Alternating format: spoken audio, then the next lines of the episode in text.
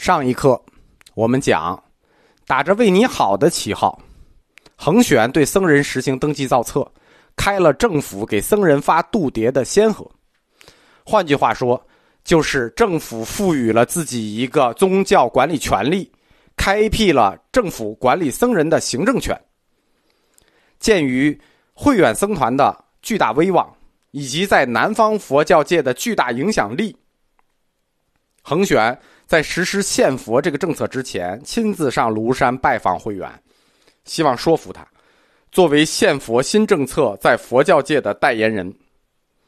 慧远大师是多聪明的人啊，他是绝不可能给人当枪使的。但是这一次，他棋差一招，背后中枪。他和王密陷入了沙门不敬王的讨论中，被恒玄拖在了理论交锋的正面战场里。这场争论虽然貌似是慧远胜利了，成功的阻止了恒玄的献佛令，但是这背后的一枪却结结实实的被扎中了。僧人度牒制度被保留了下来，这个才是实质上限制僧人的杀手锏。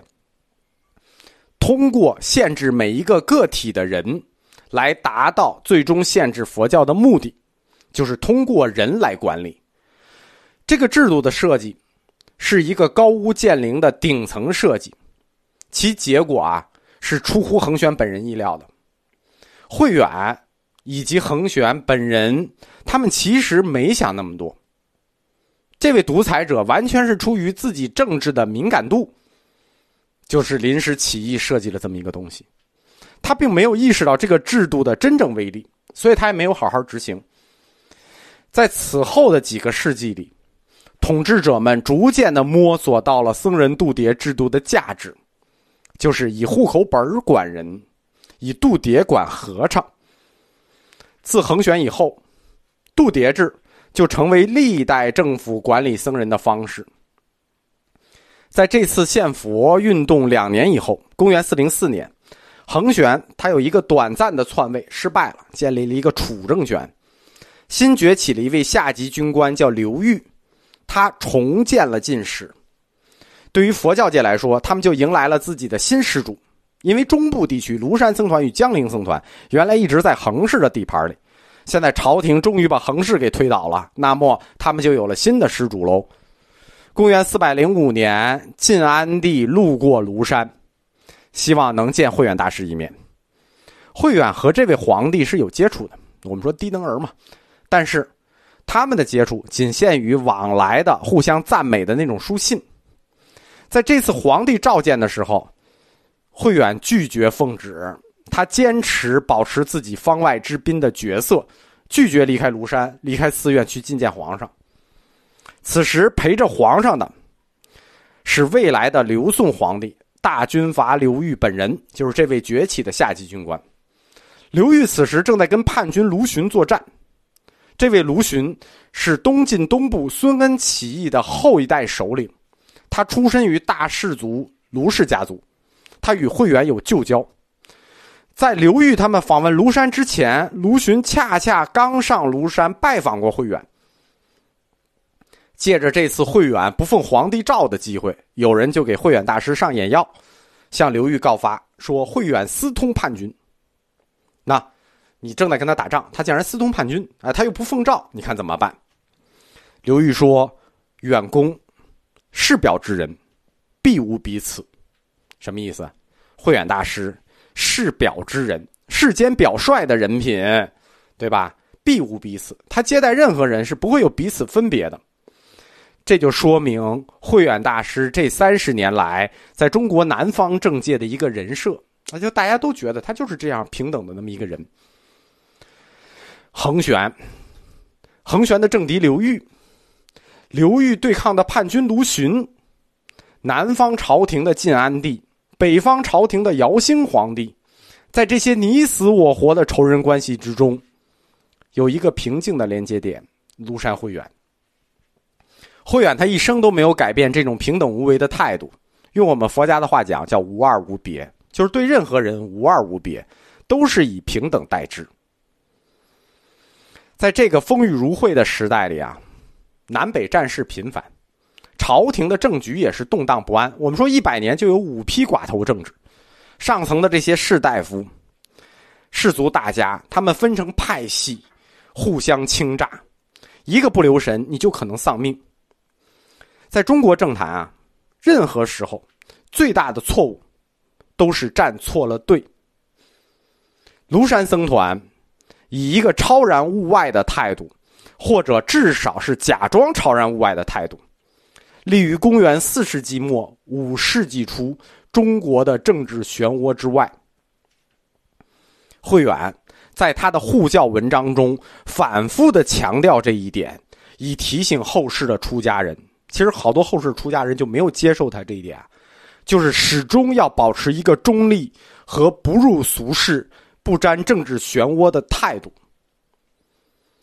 宦海沉浮，危如晚卵。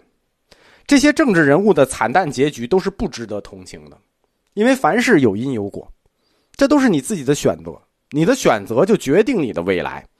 在政治上误入某一个集团，是你自己的选择，所以就意味着咎由自取。你要享受普通人难以获得的荣华富贵，你就要承受普通人难以承受的悲惨结局。风险与收益总是成正比的，但是自己送命是轻的啊。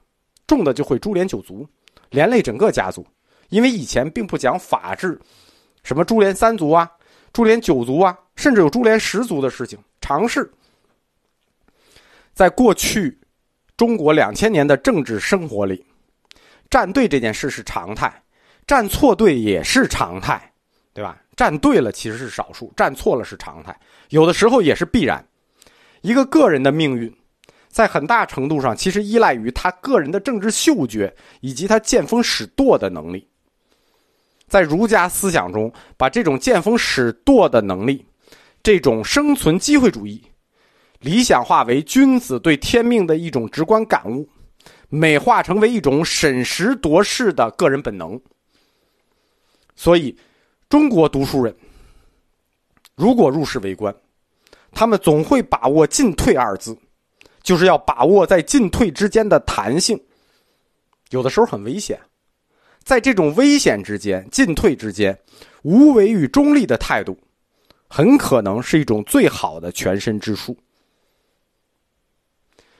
宦海之人，你总有一天，不管你是自愿的还是被迫的，你会退出仕途，去过一种没有任何官职的普通人的生活。在那一天里，进退之间，你只有退，没有进了。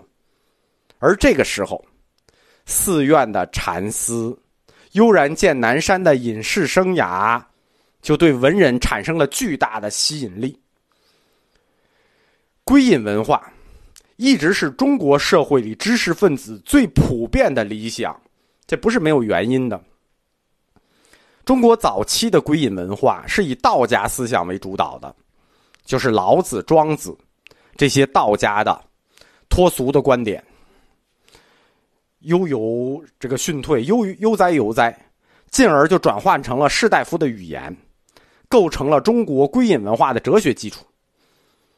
社会制度呢，就是那种弱国寡民的老子式的淳朴构思；人格呢，就是那种清静守一的淡泊人格。这就提供了归隐文化的道德基础，它的社会基础就是弱国寡民的淳朴社会。那读书人总有自己的精神追求，那。